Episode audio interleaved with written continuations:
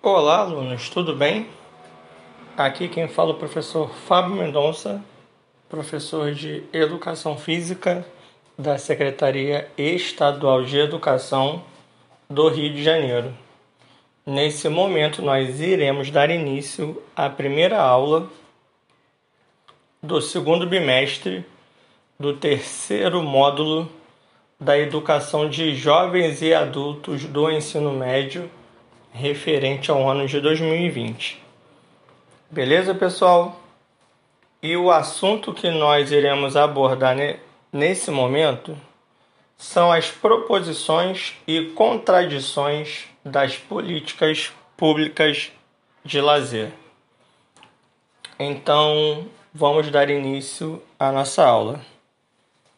A história do Império Romano foi marcada pelos espetáculos sangrentos chamados de política do pão e circo.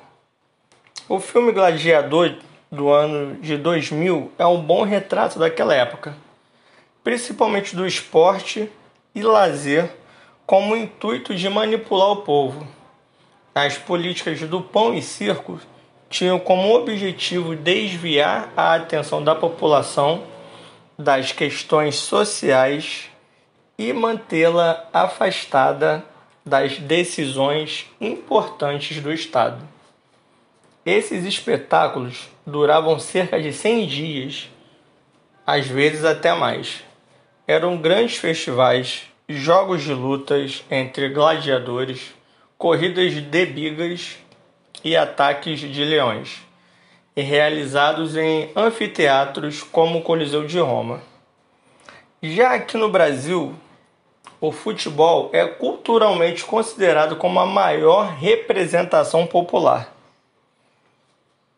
O jeito sambista de se jogar futebol no Brasil associa-se ao molejo e à originalidade, características essas tidas como nossa maior identidade nacional. Apesar do grande valor simbólico, o futebol com grande frequência ficou atrelado ao uso político com a finalidade de alienação das massas, como por exemplo nos anos de 1970, em plena ditadura militar.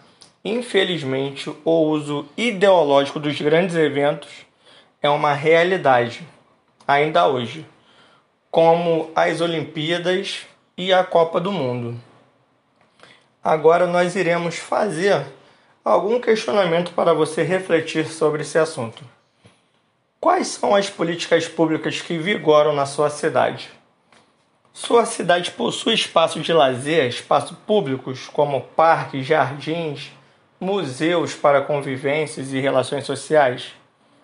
Possui pista de skate, ciclovias, quadra para práticas esportivas e recreativas, ambiente arborizado e limpo para você passear com a sua família?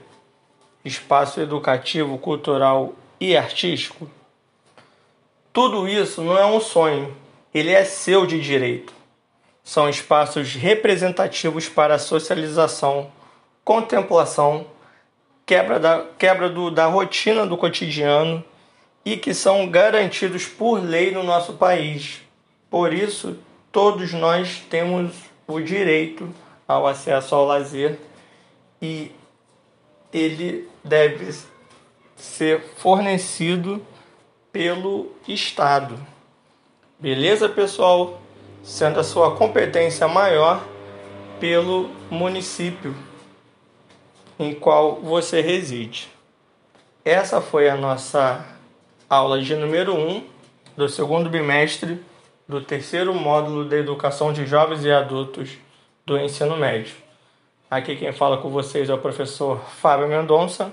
Um forte abraço a todos e até a próxima aula.